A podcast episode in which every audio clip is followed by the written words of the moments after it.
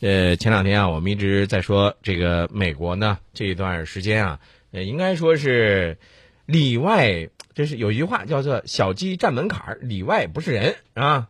嗯，人家怎么里外不是人了？你说这美国前一段时间把这个安倍呢请去去访问了是吧？嗯，然后呢又是请他吃国宴呢，又是超高规格的这个接待他呢，结果安倍呢就是不给面子，哎，就是给他来个那个 T P P 谈判啊，那个啥玩意儿，那那个我不能签，我我真不能签。然后之前的这个美国做出的那么些承诺，那么多想帮着他的这个美呃日本的这个一些这个举动。哎呀，这个让美国就觉得，我这一番苦心算是白费了呀！啊，确实，美国现在内部呢，他自己也在争论不休。嗯，争论什么呢？呃，有一部分啊，华盛顿的高官就说：“哎呀，要奥巴马总统啊，千万不要再邀请中国参加我们这个全世界规模最大的海上军事演习。为啥呢？怕你了解的太多，哦不想让你来。而且呢，你现在啊这么个情况，我不太想让你参加。嗯啊，就是华盛顿有一些人士就在呼吁啊，呼吁奥巴马要搞这个事儿。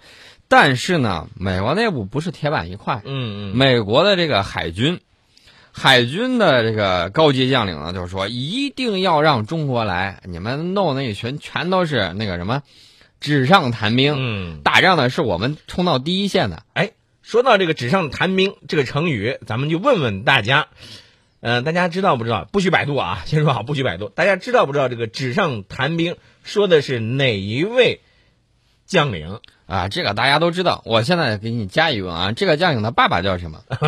好吧，这是两问。那大家呢，如果要是知道的话，抓紧时间通过我们的微信平台来参与我们的节目。呃，我们的微信参与号码呢是七四九七八五九八六七四九七八五九八六。第一位答对的朋友，您记好了，第一位答对两问啊，答对。纸上谈兵说的是哪一位古代的将领啊？这个宋老师又追加了一问，啊，他的父亲是谁？您都答对的话，我们将送给您啊，我们这个特别定制的笔记本儿。呃，您记好了，是第一位答对的，不许百度啊，这个完全是凭良心的。啊，这个完全凭自愿了啊，凭自觉了。那么，阿什顿·卡特就任国防部长之后呢，在亚洲安全问题上，这个发挥了作用不小。这个国防部长办公室呢，就对美国海军说：“说这个咱们别发邀请了吧。”嗯但是呢，我看到这个美国的这个太平洋太平洋舰队的这个司令，包括他的这个海军上将，就是海军作战部部长啊乔纳森格林纳特上将，他说我愿意一直跟这个中国海军高层保持密切合作。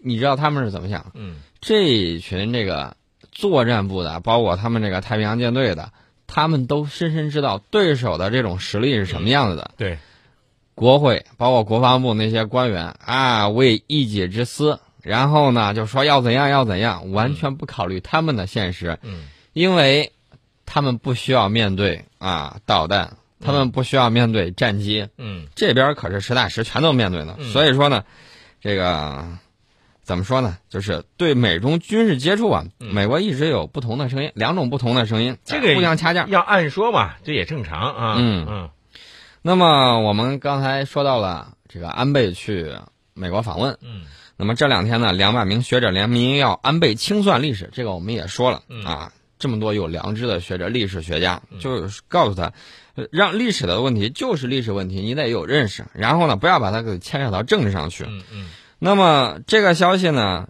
在昨天的时候，日本媒体也是高度关注的、嗯啊。他不是说他捂起捂起耳朵遮住眼睛，他什么都不看，嗯但是日本媒体几乎都没有评论，没评论。嗯但是我看到日本有一个道济中华智库首席研究员，他就说，积极报道这个事儿，已经表明日本媒体乃至整个社会对安倍内阁在历史认识问题上的这种态度。呃，其实呢，我们就希望日方认真倾听国际社会的这这种正义呼声。那么这种正义呼声，日本能不能够听得进去？我看他是吃了秤砣了，就目前日本政府这个态度啊，短时间之内很难有所转变。嗯你指望着有一天他突然良心发现，他就啊说道歉啊什么之类的，对对我觉得这个很难。你已经看到了这这些人这么多年就这种表现嘛，呃，昨天我们在节目当中其实也说到了，这个日本呢在宫古岛的这个位置呢也布置了相应的这个海上自卫队，来针对于中国海军。那么其实呃在二零一零年之前呢，日本在宫古岛上呢也建立了这个航空自卫队，这个是日本在西南海域最大的无线电侦察基地。